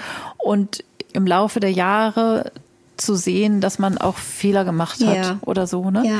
Und gerade beim Schlafen, also es ist ja immer ein Motiv dahinter und dieses Motiv ist ja manchmal einfach auch Verzweiflung, ja, Erschöpfung, Erschöpfung so und dann macht man Dinge, weil irgendwer ja. einem sagt und liest man ein Buch und da so und dann macht man das so mhm. und wenn man das jetzt hört und irgendwie denkt so, oh Scheiße, ich habe alles total vermasselt bei meinem Kind und einfach da wirklich einen ernsthaften und echten Schmerz empfindet ähm, so, dass du vielleicht dazu auch noch ja. mal kurz was sagst. Ja. Also, weil es gibt ja auch Kinder, bei denen scheint es in der Weise zu funktionieren. Dieser Klassiker, was man dann ja auch hört. Drei Tage war es hart, dann aber dann war es super. Und wir danken dem Himmel, dass wir uns das getraut haben. Ja. Und seitdem ist nämlich Ruhe im Karton. Also es scheint ja auch manchmal zu funktionieren, ohne dass ein, eine kleine Seele ein Trauma erlitten hat, oder? Genau, ob ein äh, Baby oder ein Kind äh, durch ein Schlaftraining ein Trauma erlebt oder ob die Bindung dadurch ähm, ja sozusagen gestört oder verunsichert wird, lässt sich gar nicht so genau im Nachhinein sagen, denn ähm, sowas kann man ja in kontrollierten Studien gar nicht messen. Ne? Wie möchte man das auch miteinander vergleichen? Genau, es gibt äh, tatsächlich äh, Kinder oder Babys, die eher oder besser damit äh, zurechtkommen, so augenscheinlich. Ähm, das hängt auch sicherlich ein bisschen von der Persönlichkeit und vom Temperament des äh, Kindes oder Babys ab, wie stark es auch ein Nähebedürfnis nachts braucht, ähm, wie stark es dann auch äh, dieses Bedürfnis äh, versucht einzufordern. Und ähm, ja, wenn man jetzt zum Beispiel nach diesem Buch oder nach der Färbermethode eben gehandelt hat und jetzt tatsächlich auch vielleicht ein schlechtes Gewissen oder ein schlechtes Gefühl hat, dann ähm, finde ich, ist das vielleicht auch in Ordnung, dem Raum zu geben und zu sagen, ja, ich habe eben damals nach meinem besten Wissen und Gewissen gehandelt. Ich war müde, ich war verzweifelt, ich brauchte Schlaf und ich habe das vielleicht auch getan, um ähm, zum Beispiel überhaupt tagsüber für mein Kind da sein zu können. So, ich, ich konnte nicht anders. Ähm, und das ist, das war sozusagen das Mittel, was mir geholfen hat, tagsüber zu funktionieren. Also ich glaube nicht, dass Eltern das machen aus Jux und Dollerei. Und deswegen sollte man das auch nicht äh, ja, verurteilen oder beschämen, sondern eher einfach zukünftig aufklären. Mhm, danke. Danke, das war sehr schön. Aber jetzt genau, das ist ja jetzt das sehr krasse Beispiel. Genau, ja. Aber sowas gerade aktuell, so mhm. wie wo wir uns ja auch sehr viel äh, darüber ausgetauscht haben. Das finde ich auch nochmal ganz wichtig, weil das stresst nämlich auch total viele Eltern. Ja, genau. Also ähm, heutzutage, ähm, zum Beispiel auch auf Instagram oder auf anderen äh, Social-Media-Plattformen, werden sehr viele verschiedene Coachings und Trainings angeboten, wo eben gesagt wird, dass die ähm, bedürfnis- und bindungsorientiert ähm, sind. Und es ist total schwer, quasi als Konsument oder Klient oder als Elternteil da eben zu sehen, was ist wirklich äh, gut oder was ist wirklich sicher für mich und äh, für mein Baby. Und ich glaube, es gibt darauf tatsächlich gar keine pauschale Antwort. Ich würde äh, einfach erstmal schauen, welche Expertise oder welche Ausbildung dieser Coach oder Trainer oder Trainerin hat. Also ne, sind das quasi Eltern, die sagen, ach, ich handle aus meiner Erfahrung heraus. Ich habe drei Kinder oder zwei Kinder und das hat bei mir gut geklappt. Das hatten wir ja quasi schon das Thema. Aber wie ist das, wie ist das, ähm, ja. wie ist das gesichert? Also ich meine, Gar du hast nicht. jetzt Gar nicht, okay. Also es ist tatsächlich leider in Deutschland nicht gesichert. Es darf sich jede Frau, jeder Mann, jede, jeder Mensch ähm, Schlafcoach oder Schlafberaterin und gar psychologische Berater, Beraterin nennen. Es ist Wow. leider in Deutschland kein geschützter Begriff und deswegen äh, ja, mache ich das ja eigentlich auch. Deswegen habe ich das angefangen, weil es tatsächlich jeder und jede machen darf. Ja, leider. Also du hast studiert und hast das Genau. fundierte Wissen, die Kompetenz dazu. Ja. Aber eigentlich könnte ich mich jetzt auch morgen. jetzt gleich. Ja. Okay. Sofort. Und wie ist es so, ähm, also was ich auch schon gesehen habe, dass, dass dann sozusagen, wenn ich mich jetzt einfach so nennen kann und dann bilde ich einfach Menschen aus Ja, auch das geht. und kann dafür Geld, das ist schon Ja. krass, oder? Also es wird ja jeder Scheiß geschützt, ja? Es ist alles kompliziert ja, aber am. Baby nicht, genau. Mhm. Wow. Ja, das kennen wir ja. Also, ne, ich meine, so, ich will jetzt hier irgendwie keine Ja. Berufsbezeichnung oder keine Fantasieberufsbezeichnung irgendwie nennen, aber das kennen wir doch in unserem Hebammenberuf irgendwie genauso. Es ist irgendwie, Aber also, so ein sensibles und vor allen Dingen psychologisches Thema, ja? Also Ja, klar. äh, finde ich schon äh, Ja. wirklich einfach, äh, das finde ich schon echt schwierig. aber es liegt eben auch daran, dass unter, also, dass den Schuh muss sich dann auch Ja. irgendwie das ambulante Gesundheitswesen ansehen. Bei einer U5, äh, was hast du denn da für eine vernünftige äh, Schlafberatung in der ärztlichen Vorsorge? Oder auch, also wenn mich eine Frau anruft, irgendwie, wo ist das Kind irgendwie ein halbes Jahr alt, dann braucht es ja oft dann auch zwei, drei Wochen, bis man einen Termin gefunden hat und so. Also dieses Bedürfnis nach wirklicher zeitintensiver Beratung in egal welchem Bereich, ähm, das wird ja von den Professionen, also weil wir haben die Gebührenordnung, die Ärzte haben auch die Gebührenordnung, ja auch irgendwie nicht abgebildet. Also so die Idee, die Leute wollen ja, die sagen, nimm einmal all mein Geld, aber ich brauche jetzt hier eine vernünftige Beratung. Ja. Und äh, diese, diese Fachkunde, die es eigentlich braucht, ja, das ist einfach wirklich, also ich will nicht sagen auch eine Beratungslücke, aber die Menschen haben einfach ein enormes Bedürfnis danach und dann googeln die und gucken auf ihren Insta-Feeds. Klar, das macht man halt heutzutage so. Ja. ja, es ist eine Aufklärungslücke, eine Beratungslücke. Teilweise ja auch werden ja die Eltern auch bei einer U5 auch erst verunsichert durch Kinderarzt oder Kinderärztin, weil die oder derjenige noch vielleicht auf dem alten Stand ist und sagt, ach, hier sechs Monate hast du nicht schon mal daran gedacht abzustillen und schläft dein Kind dann eigentlich auch schon durch. Da fängt ja oft die Verunsicherung auch an.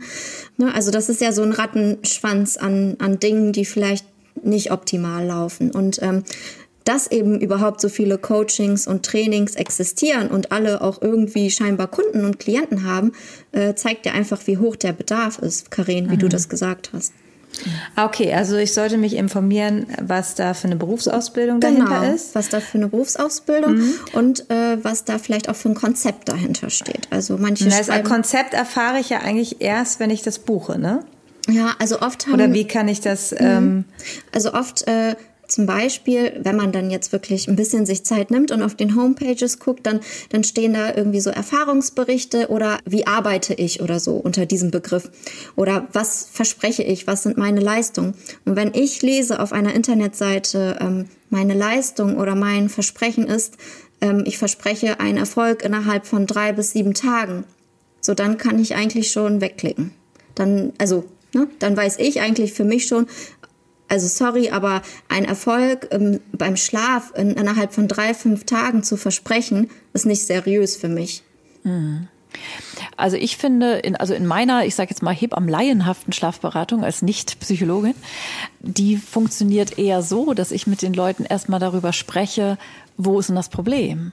So, und dann geht es gar nicht mehr nachher am Ende darum, ob das Kind jetzt drei oder vier Stunden am Stück oder weiterhin stündlich trinkt oder so, sondern erstmal zu klären, also wo genau ist das Problem? Und ganz häufig ist dann eher die Lösung so, ne, ihr braucht echt, ihr braucht eine Haushaltshilfe oder ihr braucht irgendwie anderes Mental Load Verhältnis oder irgendwie sowas, dass es gar nicht darum geht, nachher mehr, ich will mal jetzt ein böses Wort sagen, das Baby zu dressieren, so, sondern ähm, darum, dass diese Überlastungssituation einfach immer, immer, immer vielschichtig ist und dass man sozusagen so in blinde Flecken auch mal gemeinsam reinguckt, um zu gucken, wo ist denn jetzt Entlastung eine Option oder Ja. so. Das hat dann gar nichts mehr mit Schlaftraining zu tun, aber macht den Blick oder den Horizont für die familiäre Situation einfach noch mal ein bisschen weiter, oder?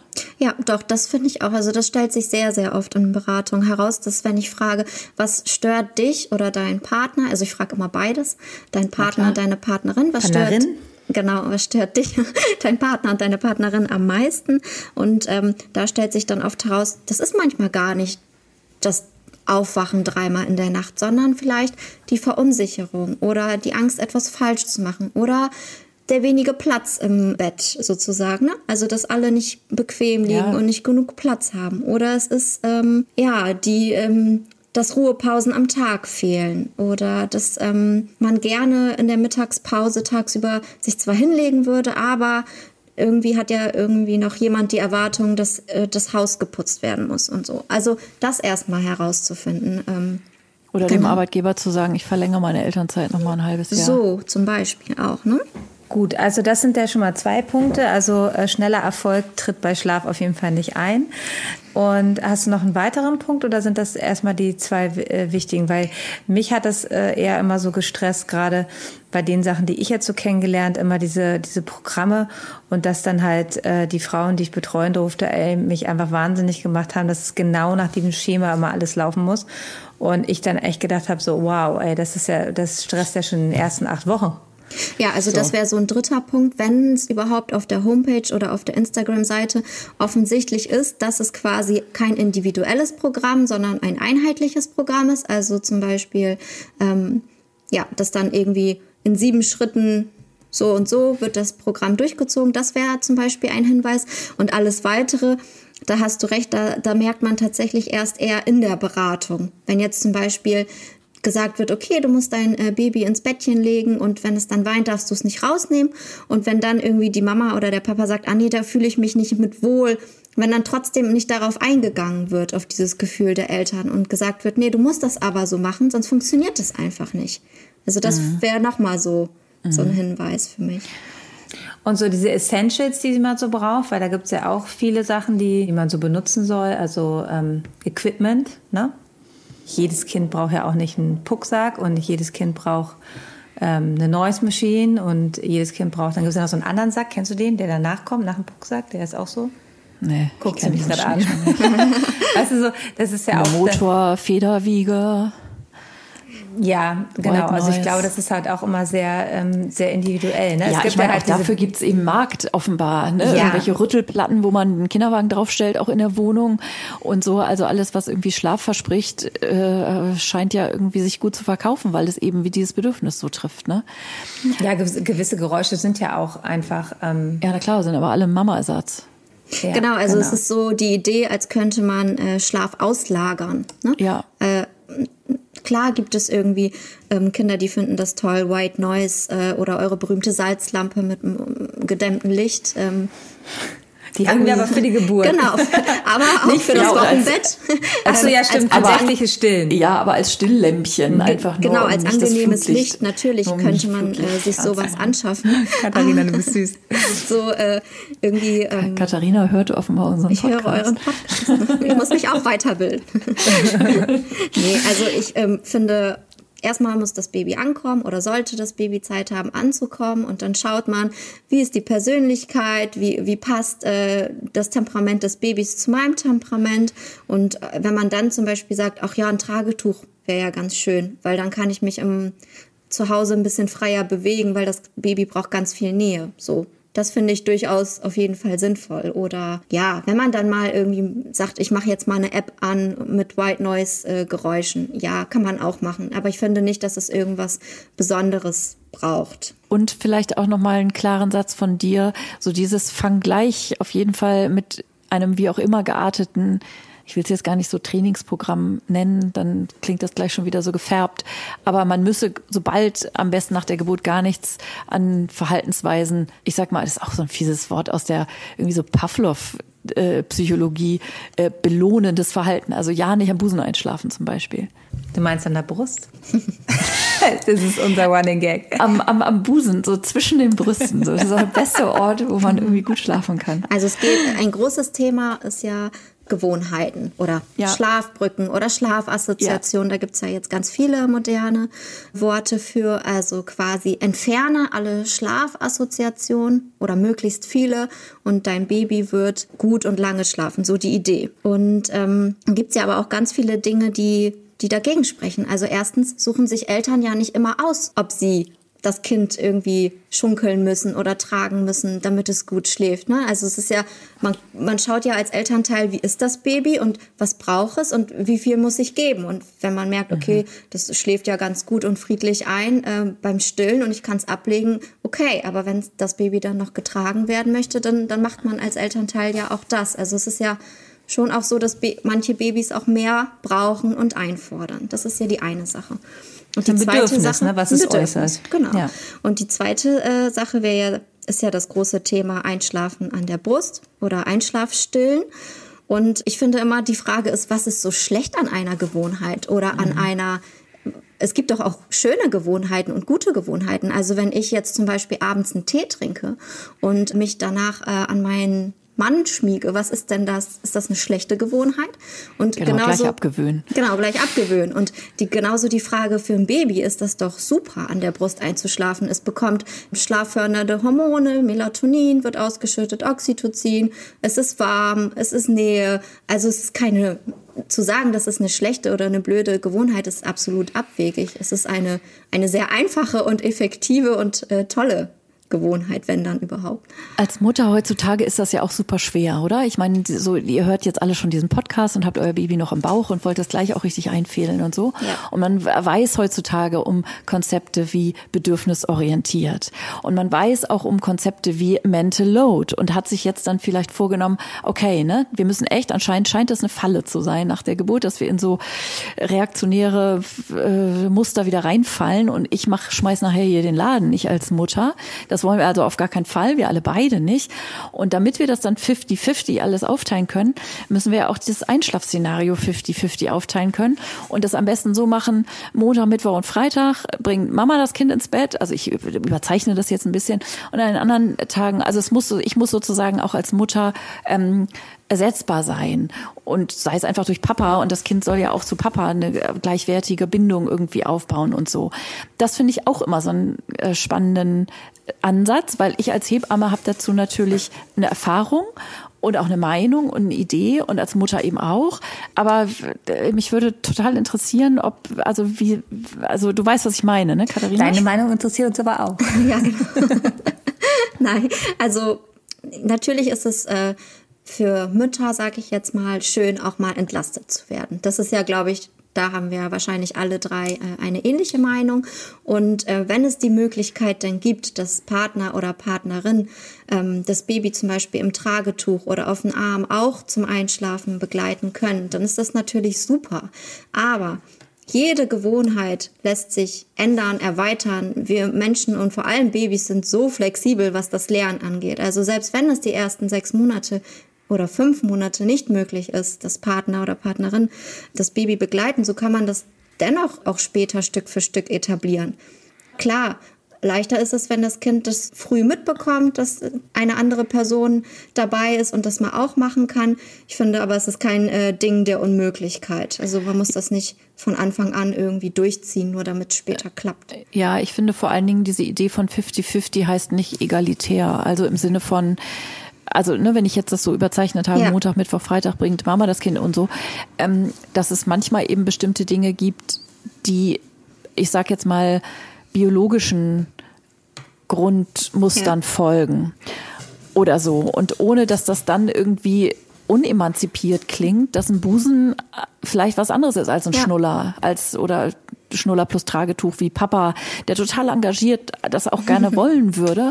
Aber dieses Kind weint dann halt und brüllt dann abends und sobald Mama mit dem Busen um die Ecke kommt, ist alles gut und alles Gold. Und ich habe manchmal so das Gefühl, als würde daran dann so gestruggelt, dass man denkt so, ah, wir wollten das doch aber so gemeinsam und jetzt haben wir damit schon angefangen und wahrscheinlich war das der Fehler, weil jetzt trinkt das Kind halt nur am Busen und findet ein halbes Jahr lang nur am Busen in den Schlaf. Und ich finde das dann ganz wichtig, also ne, da auch den Blick hinzuschärfen, dass es darum nicht geht oder weniger als gedacht es manchmal dann so ist, dass es der, der Plan den man sich vorher gemacht hat, dann einfach auch aufgeht. Also viele Dinge entwickeln sich Man muss ja auch nicht in allen. Punkten, also es gibt halt einfach Dinge wie das Stillen, was du gerade beschreibst, wo 50, 50 manchmal auch einfach nicht umsetzbar genau. ist. Genau. Das heißt nicht, dass wir eine, dass wir keine geteilte Elternschaft genau. ähm, zelebrieren, sondern vielleicht, dass in einigen anderen Punkten der Partner äh, oder die Partnerin mehr Dinge übernehmen kann, als jetzt in diesen, in, in zum Beispiel im Stillen, weil das bei einigen Kindern gut funktioniert. Die sind auch okay damit, dass man halt Brust und Flasche kombiniert und andere tolerieren es einfach überhaupt nicht. Und das ist ja. auch okay. Genau. Und dann muss man einen Weg finden, wie man da ähm, halt mit umgeht. Aber dass man da dann nicht sagt, okay, wir haben das jetzt hier versagt oder es ist genau. nicht, weil wir haben es vermasselt, ist, weil ja? wir damit nicht gleich am dritten Wochenbettstag aufgehört haben, dass das Kind am Busen einschlafen darf. Genau. Und das ist halt, glaube ich, einfach so, dass man sich da ein bisschen locker macht und sagt, okay, aber da können, da, wir können in anderen Aufgaben eine bessere geteilte Elternschaft eingehen oder der macht dann diese Punkte mehr oder ich räume in der Zeit die Küche auf, wenn du das Kind ins Bett bringst. Also so und dann sind wir ähm, so. Also ich glaube, das ist einfach so dieses Verständnis, was was wir jetzt gerade haben, was weil es einfach so stark diskutiert wird, dass man, dass doch auch die Natur in gewissen Dingen einfach noch nicht so weit ist, dass alles gechert werden kann. Genauso wie die Idee. Ähm Mama, Papa, sage ich jetzt mal so plakativ, schlafen äh, in einem Bett und Baby schläft in seinem Bett. Und auch diese Idee ist manchmal gar nicht so schlimm, wenn man die aufdröselt. Also zum Beispiel, Mama und Baby schlafen in einem Bett und der Papa in einem anderen Bett. Und irgendwann, wenn das Baby nicht mehr gestillt wird, schlafen vielleicht äh, auch mal Papa und Baby in einem Bett und die Mama in einem anderen Bett. Also auch da ja. kann man ja flexibel durchaus sein und auch das kann oft zu mehr Schlaf und Entspannung führen. Genauso wie es auch so ist, wenn, wenn jemand stillt nachts, ne, wenn man jetzt nicht gerade noch im, gerade am Anfangswochenbett ist, wo die Frau einfach, einfach liegen soll und vielleicht noch geburtsverletzten so ist, dass man nachher auch sagt, wir müssen jetzt nicht immer beide nachts aufstehen, sondern einer schläft und dann, also, dass man das mhm. auch so ein bisschen einfach guckt, wie man das organisiert, dass nicht irgendwie alle diesen äh, Schlaf äh, Mangel haben, dass man sich da nur, weil ich jetzt nicht schlafen kann, so, das ist ja auch immer so ein bisschen geteilt, ne? Finde ich auch ja. immer ganz wichtig. Also ihr seht, es ist ein sehr, sehr äh, weites Feld, äh, dieses Thema Schlaf. Und wir haben Ideen, wir wollen euch aufklären, aber ihr werdet einfach sehen, dass es halt mit jedem Baby auch super individuell ist. Katharina ist gerade jetzt mit ihrem zweiten Kind schwanger. Ich bin gerade mit meinem vierten Kind schwanger und es wird wieder eine neue Herausforderung sein und ein äh, ganz neuer Mensch, der ganz individuelle Bedürfnisse hat, auch wenn wir jetzt schon Erfahrung haben, was das Thema äh, Schlaf angeht. Aber vielleicht wird zum Beispiel bei mir mein viertes Kind mich nochmal völlig herausfordern. Und, ne, also das weiß man ja nicht. Also es, äh, oder auch mit ganz besonderen, wie hast du es vorhin schon schön gesagt, besonders reizoffen sein. I don't know. Ähm, ich bin auf jeden Fall für alles offen und werde ähm, da bereit für sein. Aber es gibt einfach nicht dieses Patentrezept, was wir uns so gerne erhoffen, dass man so schraubt man eine Glühbirne ein, ähm, so backt man, so ist das beste Waffelteigrezept. Das haben wir leider beim Thema Schlaf nicht. Ich glaube, glaube, es ist halt einfach wirklich ähm, sehr, sehr wichtig, diese, diese Breite zu sehen, Schlaf auch zu verstehen ähm, und äh, eher zu gucken, dann, wenn es wirklich so super intensiv ist und man einfach mit den Kräften am Ende ist, wie man die Eltern da unterstützen kann, dass man die, dass sie wieder zu Kräfte kommen, weil ein Baby oder ein Kleinkind zu, wie soll ich sagen, ja, zu ja, zu dressieren auch ist halt schwieriger als zu gucken, wie kann ich äh, den Eltern, dem Paar einfach Kraft geben, ne? Ja. Und äh, mir ist an dieser Stelle noch eine Sache ganz wichtig. Ähm, oft wird ja bei Bindungsorientierung oder Bedürfnisorientierung ähm, auch suggeriert oder von den Eltern verstanden, ja, Schlaf ist total schwierig und es dauert ganz, ganz lange und das Baby äh, wacht sehr, sehr häufig auf und ihr müsst alles ertragen. Also ja, so. Es geht nur um die Bedürfnisse vom Baby. Genau, genau, das ja, ist mir sehr, sehr wichtig. Also niemand muss irgendwas ertragen egal äh, zu welchem Zeitpunkt, egal in welchem Alter, wenn eine Mutter oder ein Vater sagt, wir können nicht mehr oder es geht so, wie es gerade ist, nicht weiter, dann finde ich, ist das auch total in Ordnung, nochmal da drauf zu gucken und gegebenenfalls, wenn es möglich ist, etwas zu verändern. Also es muss nicht alles ausgehalten und ertragen werden. Ja, das ist sowieso ein großes Thema. Da machen wir auch noch mal eine extra Folge von. Das ist unsere Running Gag extra Folge. Mhm.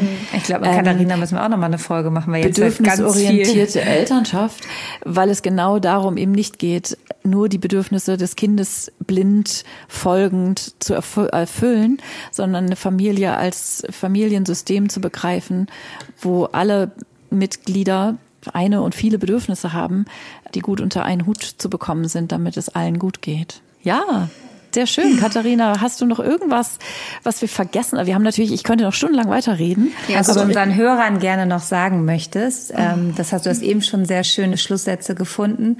Wichtig ist nochmal, wo ihr Katharina findet, wenn ihr genau so eine ganz tolle individuelle Beratung haben möchtest, dann sollte man sich auch beeilen, weil auch du wirst ja in oh Elternzeit äh, sicherlich gehen.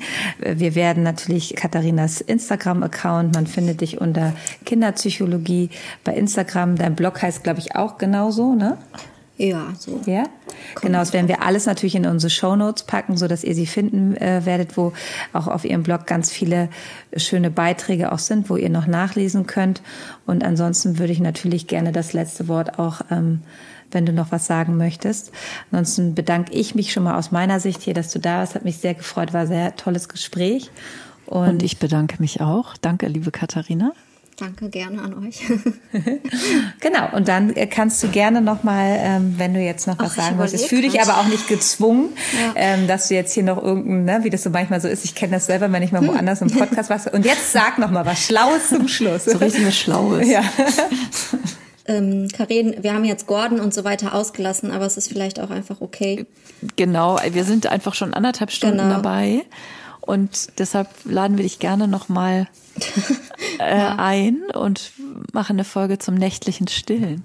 Genau, ja, genau, das Thema haben wir auch ausgeklammert. Nee, was ich halt einfach hoffe, ähm, es war jetzt viel quasi äh, Theorie und viel Input und ähm, ja, dass sich viele äh, wahrscheinlich fragen, na, wo sind denn jetzt die konkreten Tipps oder was? Ne? Was ist denn jetzt quasi das, das Geheimnis ja des Schlafes? Hast du noch mal einen Geheimtipp? Hast du denn noch mal einen Geheimtipp? Und äh, ja, das ist halt eine gute Frage. Also der Geheimtipp ist äh, meinerseits tatsächlich, ähm, ich sage ja immer Schlafen ohne Stress. Der Geheimtipp ist tatsächlich Schlaf als etwas ja natürliches, volatiles, wellenförmiges anzunehmen und äh, keinen Machtkampf draus zu machen. Sowohl nicht mit dem Kind als auch nicht mit sich selbst. Das klingt super. Das sind super gute das Worte kann zum ich Schluss. Noch sagen, ja. Und Tausend Dank, liebe Katharina. Ja, ja, genau. Und wir sind natürlich offen für ganz konkrete Fragen und wir können da auf jeden Fall ähm, auch nochmal in der nächsten Folge am Anfang drauf angehen und dir ein Feedback geben zu dieser Folge und dann einfach mit Katharina im Vorfeld nochmal absprechen und reingehen. Und ähm, wenn du dann ähm, sozusagen in Elternzeit bist, vielleicht machen wir einfach nochmal eine Folge, wenn wir beide in den sechs Monaten sind, äh, in dieser, äh, in dieser intensiven Zeit und machen einfach dazu dazu, äh, äh, wenn unsere Babys in dem Alter sind, noch mal eine Folge wie äh, Einschlafen an Theorie der Brust. Theorie und Praxis. Theorie und Praxis. Das ist, glaube ich, eine gute Idee. Wir, wir erinnern uns dann gegenseitig noch mal daran, dass also das normal Worte. ist, dass, ja. es, dass es besser wird, dass alles nur eine und Phase ich kann ist. Mich, genau, und ich kann mich dann ja ganz weit aus dem Fenster lehnen. Dann erkläre ich euch die Welt. Ja, super. Mit deinen großen Kindern. Gut, ihr Lieben, okay. ne? dann ähm, also war Katharina, das eine tolle Folge. Tausend Dank. Dank. Und äh, wir hoffen, euch hat es auch gefallen. Und äh, ja, ich, wie gesagt, ich höre schon die äh, Nachrichten sprudeln. Kling, kling, kling, kling, ähm, meldet euch gerne mit Feedback, mit Nachrichten und ähm, wir freuen uns auf nächste Woche und auf eine neue Folge mit euch und habt eine schöne Woche. Und nicht vergessen, folgt unbedingt Katharina für mehr Input. Und ähm, ja, ich sage danke. Und es war mir eine Ehre und wie grandios unsere erste Folge mit unserer ersten Gästin. Und vielen Dank für die Premiere mit dir. Ja, danke euch. Bis dann, liebe Katharina. Grüße Tschüss. Berlin. Tschüss. Tschüss. Das war der Hebammsalon mit Sissi und Karin. Produktion Lisa Golinski, Redaktion Julia Knörnschild.